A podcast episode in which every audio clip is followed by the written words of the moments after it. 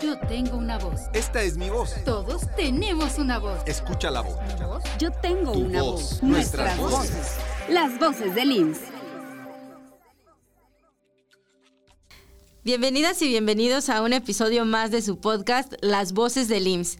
Mi nombre es Pamela y hoy por primera vez conduzco este programa hecho por el Instituto Mexicano del Seguro Social y dirigido al personal de la institución, personas derechohabientes y todo aquel que desee escucharnos. Está conmigo Iván. ¿Cómo estás, Iván?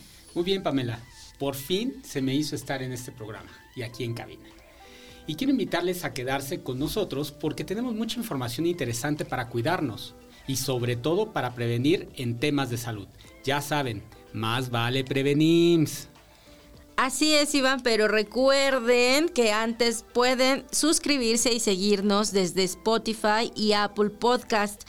Ya estamos en el episodio 14, pero pueden escuchar todos los programas anteriores totalmente gratis. Oye, qué padre, totalmente gratis. ¿Y sabes qué? Hablando de escuchar, es momento de arrancar con nuestra sección en la que cedemos el micrófono a ti que nos estás escuchando. Y de esta manera nos expreses todo lo que desees. Vámonos con el voceo. El voceo. Yo soy la doctora Dafne Rivero Gallegos, reumatóloga. Actualmente laboro en el Hospital Regional 72 en Tlanepantla y quiero mandar un saludo muy afectuoso a mis colegas reumatólogos y a los subespecialistas que me apoyan con el tratamiento integral de mis pacientes, nefrólogos, oftalmólogos, neurólogos. Les agradezco mucho y eh, espero que sigamos siempre trabajando como equipo. Hola, habla el licenciado Cristian Espinosa, compañero IMSS. Estoy en la subdelegación Sur Aguascalientes, orgulloso de pertenecer a un equipo de trabajo donde hay aprendizaje, compañerismo y crecimiento laboral. Me permito mandar una felicitación a cada uno de mis compañeros que representamos a esta subdelegación, en especial a la compañera la licenciada Andrea Aguilar de Cobranza por su incondicional disposición a trabajar diariamente. Gracias. Hola, soy Lupita García de Comunicación Social del IMSS Colima. Saludo y agradezco a los compañeros y compañeras que están asistiendo a pacientes en las unidades de medicina familiar y hospitales del IMSS en el país. A quienes en cada punto de atención aconsejan, ayudan y brindan los cuidados que cada paciente necesita. A quienes seguimos al frente no solo de la lucha contra el COVID-19, sino de la atención médico-administrativa hacia la población. Mantengamos nuestro compromiso de seguir trabajando siempre por la salud, porque somos un mismo IMSS. Un dato. Millones de personas tienen diabetes y no lo saben. Dicen que tengo el azúcar alta, pero yo me siento bien. Ojo, la diabetes cuando inicia no se siente. Checa que tu glucosa esté entre 70 y 100. Es la única forma de saber que estás bien. Escucha tu cuerpo, ven a Prevenims y gana vida. Agenda tu cita en la app IMSS Digital. Cuídate, toma agua simple, come sano y haz ejercicio. Más vale un chequeo a tiempo. Ven a prevenir. Date tiempo. Chécate en Prevenims. Instituto Mexicano del Seguro Social. Gobierno de México. Oye, Iván, ¿ya habías escuchado este anuncio de Prevenims? Fíjate que lo escuché en la radio cuando venía para acá. Supongo que tú también, porque estás bien informada. Claro, pero también he visto los anuncios en televisión, los anuncios que están en el metro. No sé tú qué opines, pero creo que la palabra prevenirse está ya muy insertada en el vocabulario de mexicanas y los mexicanos. Estoy totalmente de acuerdo. Y fíjate que creo que la frase de más vale prevenims está en todos lados. Hasta lo decimos cantadito, ¿no?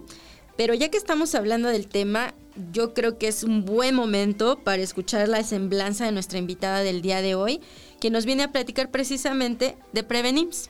Adelante, por favor. En lo personal. Ivonne Mejía Rodríguez es originaria de la Ciudad de México. Estudió medicina general en la UNAM, es especialista en epidemiología y maestra en administración de organizaciones de la salud. Además, cuenta con un doctorado en ciencias de la salud.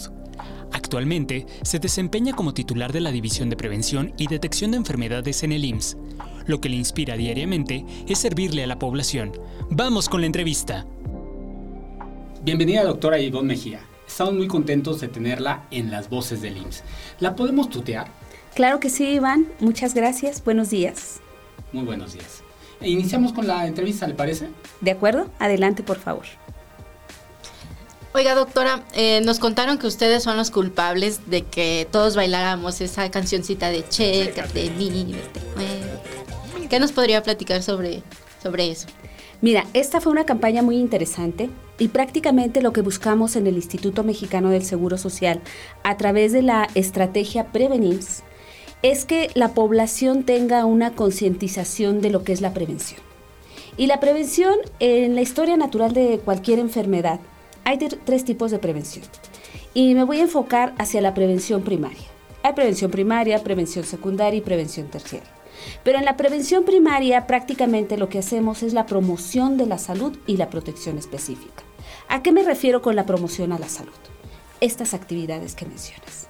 Es decirle a la población, comunicarle a la población de una manera muy sencilla las actividades que tiene que hacer y en el caso que me mencionas es para la disminución de peso. ¿Por qué? Porque sabemos de esta eh, epidemia que tenemos de sobrepeso y obesidad, que aproximadamente el 70% de la población en México la tiene. Entonces esta fue una estrategia para mover a nuestra población, para concientizar a nuestra población de que se pueden hacer actividades para disminuir el sobrepeso y la obesidad. Muy bien, pero esta campaña no fue el inicio de Prevenims. ¿Desde cuándo existe Prevenims en el instituto? Gracias por la pregunta y es muy interesante para mí. Te voy a contar cómo nació Prevenims. Prevenims nace en una planeación en el año 2001.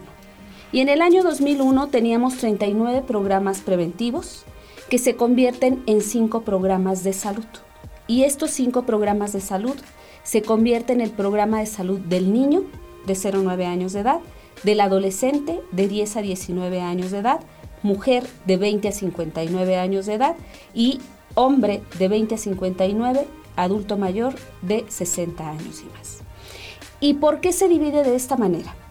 Porque desde el punto de vista del panorama epidemiológico, cuando hablamos de una transición demográfica y epidemiológica, cada grupo de edad tiene una cartera de servicios diferente.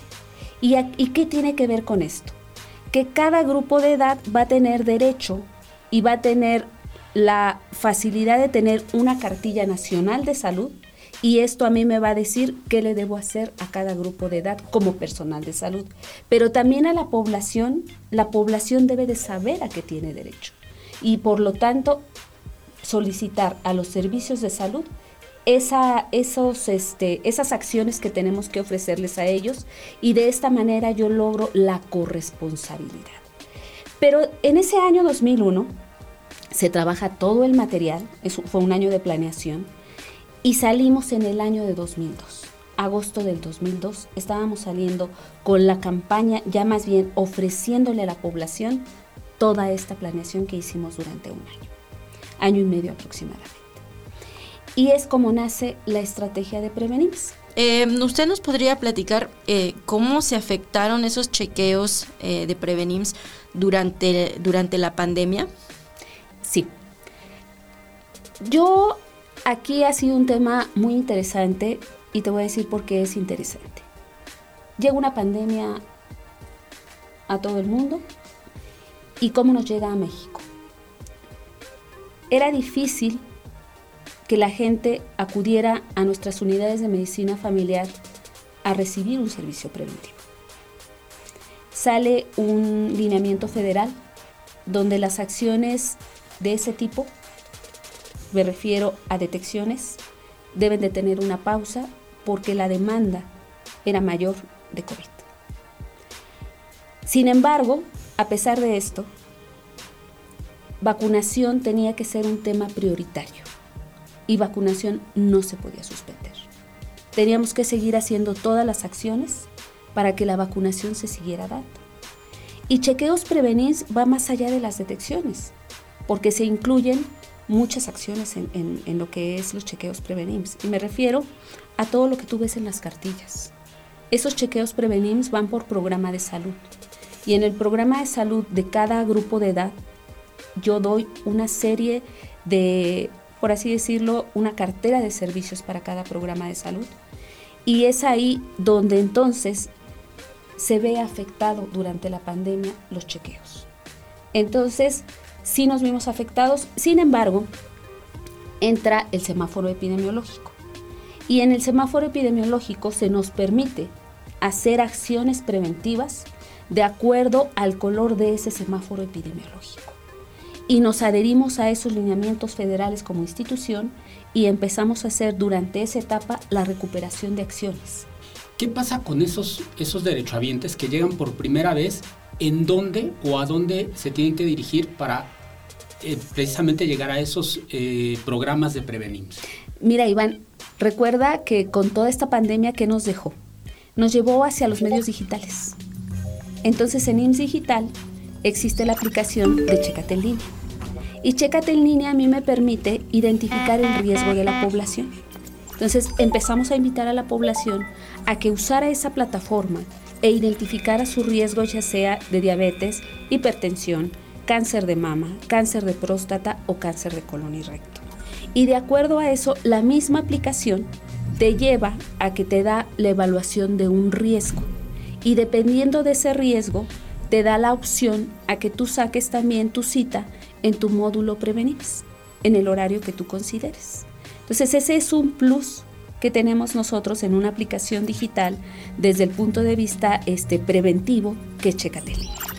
Sea que el derechohabiente cuando ya hizo su, su este, utilizó la aplicación, llega a, la clínica o al hospital y hay un módulo. A su unidad de medicina familiar, llega ahí, llega, ya se le pone eh, eh, dónde eres derechohabiente, qué unidad te corresponde, te pone la opción de horario y te dice que acudas a, tu unidad de medicina familiar, a tu módulo Prevenims, a que se te realicen tus acciones, porque tienes un riesgo de algo o bien identificamos que también nunca ha ido, porque en realidad esta aplicación nace antes de la pandemia.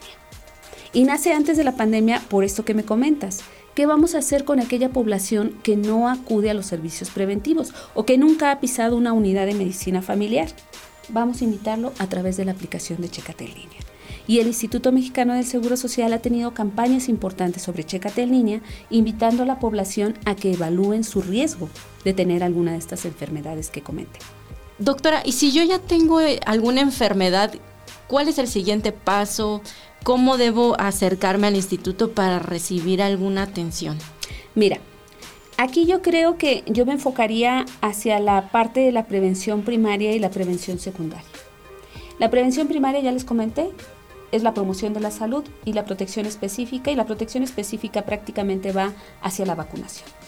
Pero en la prevención secundaria hablo de la detección temprana y no todas las enfermedades las puedo detectar tempranamente, pero sí muchas de ellas. ¿Y cuáles son las que puedo detectar tempranamente? Las que tiene Prevenims. Esas son las que puedo yo detectar tempranamente. Y a través de la aplicación de Checate en línea, yo las puedo detectar de manera temprana. Entonces, por eso invitamos a la población a que acuda a Prevenims, que veamos la prevención como una inversión y que no lleguemos a esa etapa si finalmente vas a llegar a una enfermedad, que sea detectada lo más temprano posible y que yo te pueda orientar para lo que se pueda hacer y te pueda dirigir como médico en la parte o personal de salud, en la parte que nos corresponde, pero siempre corresponsables con la población. Y, y utilizo mucho la palabra de corresponsabilidad. ¿Por qué? Porque esto es lo que debemos de lograr con la población. No solamente es del personal de salud a la población, sino también de la población, de, la población eh, que tenemos hacia nosotros. De que yo tenga una cartilla nacional de salud y decir, como mujer del grupo de 20 a 59 años de edad, se me debe de realizar estas acciones. ¿Ya me las hice? ¿Ya acudí? ¿Ya, me las, ya, ya todo esto se llevó a cabo en mi persona? ¿Qué me falta? ¿Qué debo de hacer? ¿Acudir a mi módulo Prevenims? Tocas un punto súper importante, el personal de salud. ¿Cuánto personal trabaja en Prevenims? Me imagino que han de ser muchísimos. Tenemos, en todo el país tenemos Prevenims, en todas nuestras unidades de medicina familiar. Y tenemos aproximadamente 7.000 enfermeras eh, en los módulos prevenibles. Entonces, tenemos tanto en el turno matutino como en el turno vespertino. Y esto, pues obviamente no me debe delimitar hacer las acciones. Tocaría un tema más que es llegar a prevenirse en empresas, llegar a prevenirse en hospitales, que es algo que actualmente estamos este, implementando. La parte de llegar también a los hospitales, porque en los hospitales yo tengo población también cautiva, que nunca ha ido a una unidad de medicina familiar o cuando fue, fue cuando estaba enfermo y fue referido al hospital. Dice que están en las empresas, pero ¿y en las escuelas? También existe Prevenims en las escuelas, también lo tenemos y ahí salen prácticamente personal de salud, eh, llamaría yo brigadas de salud, a realizar todos sus chequeos Prevenims de acuerdo a los grupos de edad. Doctora, ¿cuántas personas tienen identificado cuántas personas se han salvado o han mejorado su calidad de vida gracias a Prevenims? Pues mira, nosotros aproximadamente durante cada año realizamos más de 28 millones de chequeos Prevenims en un año sin pandemia. Eh, imagínate lo que logramos con esos 28 millones de personas. ¿Hay, por ejemplo, algún, eh, algún dato que ustedes hayan identificado respecto de que alguna población acude más, alguna menos, o a lo mejor eh, geográficamente hay alguna población que, que asista más o que se resista a asistir? Fíjate que eh, es por esto que nace también Prevenims en empresas y Prevenims en escuelas. ¿Quién es el grupo que acude menos? Adolescentes y hombres. Son los grupos que acuden.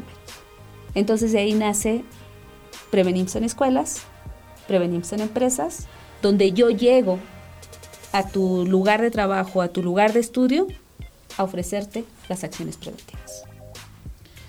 Oye, doctora, y por ejemplo, vamos a pensar que ya me di, yo ya fui a Prevenims, me diste la lista de, de actividades y acciones que debo llevar. ¿Cómo sé si esas acciones preventivas que estoy haciendo están correctas o realmente están funcionando. Ah, porque en tu cartilla nacional de salud, yo ahí, en el caso de Iván, te, voy a poner, eh, te realizaste tu detección de glucosa y te voy a poner cuáles son tus valores normales. Y ahí te va a decir el personal de enfermería cuál fue tu valor de glucosa. Entonces puede ser una, alguna manera en la que Iván pueda determinar lo que yo te estoy diciendo como personal de salud. O bien, si yo a Iván le tomé su presión arterial y te digo, Iván, tuviste 115-70 de presión arterial, yo te digo, tu presión es normal, Iván. Pero si, le, si yo te hice una toma de presión arterial e Iván tiene 150-90, te digo, Iván, tenemos que hacer una segunda toma.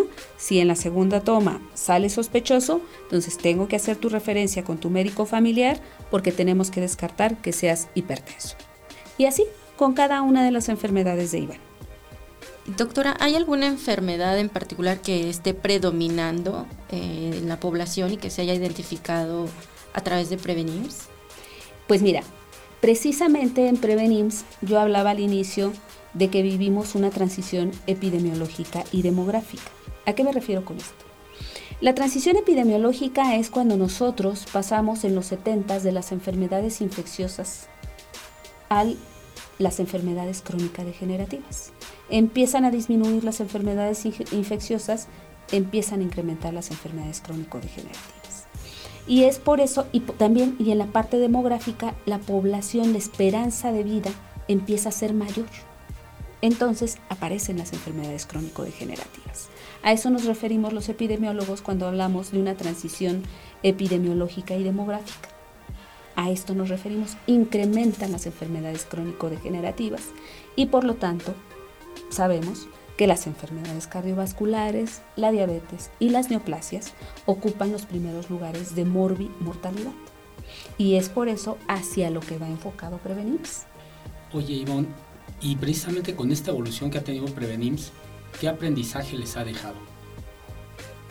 Que cada día es importante para poder ofrecer a la población acciones preventivas. Y que con el día a día sabemos que la prevención es un pilar importante dentro de la historia natural de la enfermedad. Y me refiero a la prevención primaria y a la prevención secundaria. ¿Qué retos vienen para Prevenims, doctora? Uno de los mayores retos que yo veo después de 20 años es que la población siga acudiendo a los servicios preventivos, a los módulos Prevenims, que estas campañas de comunicación social nos ayudan mucho porque es la manera de llegar a nuestra población a través de radio, televisión, eh, lo que se llama eh, el, hacer la promoción de boca en boca. Esto es muy importante porque es uno de los mayores retos para nosotros, que la población llegue, que la población acuda, que la población se haga también corresponsable de su salud y que el personal de salud tratemos con calidad y calidez a nuestra población.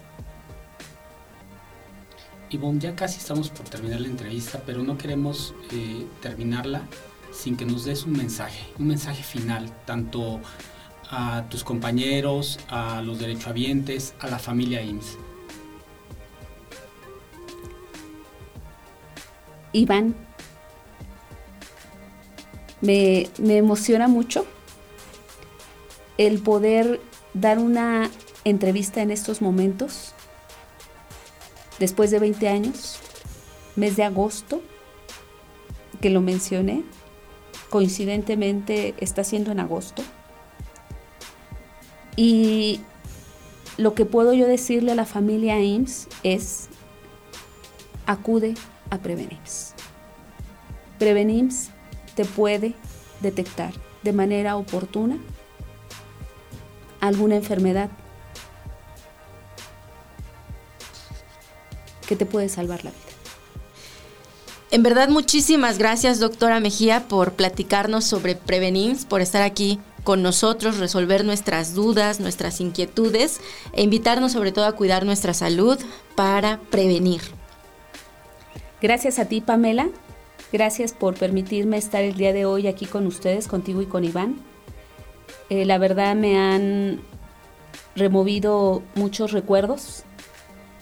Eh, vivir un año rápido de, planeación, que fue el año 2001, mediados del año 2002, y coincidentemente haber salido en agosto del 2002, del, de hace 20 años, con algo que llamábamos Estrategia Prevenims. Me emociona mucho, Pamela. Muchas gracias por compartirlo. Muchísimas Gracias gracias. Gracias, Iván. Y felicidades por estos 20 años. 20 y los años, que Iván. vengan. Y los que vengan. Muchas gracias. Gracias a ti, Iván. Gracias a ti, Pamela. Gracias. Bueno, pues después de esta interesante plática, seguimos con el programa y vamos a los datos curiosos del IMSS en las instantáneas. Las instantáneas. Hola, yo soy Aida y les traigo las instantáneas. Durante el primer semestre del 2022, el IMSS realizó 1.379 trasplantes, un 248% más que en el mismo periodo de 2021. Actualmente, el instituto cuenta con más de mil técnicas y técnicos en orientación y atención a la derechohabiencia, certificados en el estándar de competencia de atención al usuario, basado en la cultura de buen trato para brindar servicios de calidad. Por segundo año consecutivo, la Secretaría de la Función Pública reconoció al IMSS, en esta ocasión porque el 100% del personal cumplió con la declaración patrimonial y de intereses. Gracias por su colaboración. Estos fueron los datos curiosos del IMSS. Seguimos con el programa. Oye, Iván, esto de las instantáneas es un excelente ejercicio en el que nos enteramos de cosas que nunca en la vida nos hubiéramos imaginado o siquiera nos hubieran pasado por la cabeza sobre el IMSS. Así es, Pamela. Y creo que día con día surgen más datos que podemos compartir acerca del instituto. Así que si ustedes que nos están escuchando tienen información que consideren que pueda entrar en las instantáneas, escríbanos a yo.soy.ims.gov.mx. Y mientras lo hacen, vámonos con los tips de bienestar que hoy están muy ecológicos. Tips de bienestar.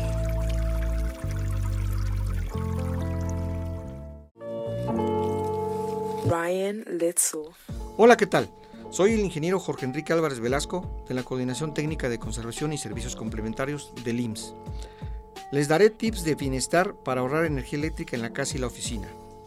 El consumo de electricidad es imprescindible para realizar nuestras actividades diarias, pero también es importante mantener ese consumo en niveles adecuados, ya que se ha comprobado que buena parte de la energía consumida en el hogar y la oficina se usa de manera ineficiente. 1. ¿Cómo ahorrar energía en tu hogar? Sustituir los focos incandescentes por lámparas ahorradoras o LEDs. Comprar aparatos eléctricos con certificado de ahorro energético. Revisar que no haya fugas de electricidad en tu casa. Desconectar los aparatos eléctricos cuando no se usen, tales como la computadora, la cafetera y el horno de microondas. Es importante poner mucho énfasis en equipos como el refrigerador y el aire acondicionado. Ubicarlos lejos de fuentes de calor como estufas y rayos del sol. Y darle mantenimiento dos veces al año, limpiar los filtros frecuentemente y revisar el sistema completo. 2. ¿Cómo ahorrar electricidad en el trabajo? Ahora bien, en el caso de las oficinas, algunos consejos son mantener apagadas las luces de los espacios de trabajo que no se utilicen, aprovechar la luz natural. Si subimos persianas o cortinas podemos prescindir del uso de la luz artificial. Uso de lámparas de bajo consumo como LEDs. Mantener limpios los filtros de los sistemas de aire acondicionado. Desconectar aquellos equipos que no se usen como fotocopiadoras, impresoras multifuncionales, etc. Difundir entre los trabajadores y empleados los beneficios que conlleva el ahorro energético. Programar mantenimientos para los equipos de climatización contribuyendo a que funcionen correctamente. Evitar dejar puertas o ventanas abiertas mientras esté encendido el aire acondicionado. Evitar el uso de equipos y aparatos eléctricos que no sean de oficina, tales como refrigeradores, hornos de microondas, cafeteras individuales, entre otros. Como podrán ver, esa práctica de consumo ineficiente se puede revertir con medidas sencillas, las cuales les comparto y les invito a ponerlas en práctica para ahorrar energía eléctrica. Oye, no inventes, están padrísimos estos tips. Además, no nos cuesta nada seguirlos en casa, en la oficina y en otros lugares. Seguramente tú lo haces, ¿verdad?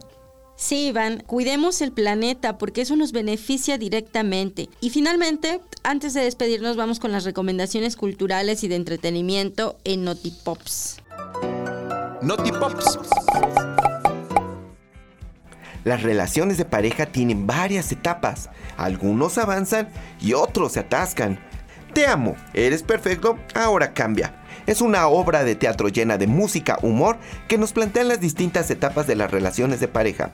El montaje cuenta con un reparto de lujo integrado por Chantal Andere, Lolita Cortés, Federico Di Lorenzo, Efraín Berry, entre otros. Disfrútala los viernes, sábados y domingos en el Teatro Hidalgo de Linz, en la Ciudad de México. La vida es un libro y aquellos que no tienen aventuras, solo leen una página. Aprovechate y llévate a tu pareja, familia o amigos a los centros vacacionales IMSS, Atlixco Metepec, La Malitzi o La Trinidad, donde podrás descansar, nadar, acampar y tener grandes aventuras. No lo pienses más y anímate. Para más información consulta la página centrosvacacionales.ins.gov.mx. Disfrútalo y tómate un relax. Recuerda que la cultura y la recreación también son salud. Ya está, Iván, programa completito, con todo y tips, entrevistas, recomendaciones. Por ahora ha llegado el momento de despedirnos, ya que el tiempo se nos ha terminado. Sí, caray. Pero bueno, primero que nada, muchas gracias por escucharnos y recuerden que en las voces del IMSS los leemos a través del correo yo.soy.ims.gov.mx. Nos vemos pronto. Yo soy Pamela. Yo soy Iván y esto fue Las, voces, del IMSS. Este programa fue producido por la Coordinación de Comunicación Interna de la Unidad de Comunicación Social del Instituto Mexicano del Seguro Social, dirigido para el personal que labora en esta institución sin fines de lucro.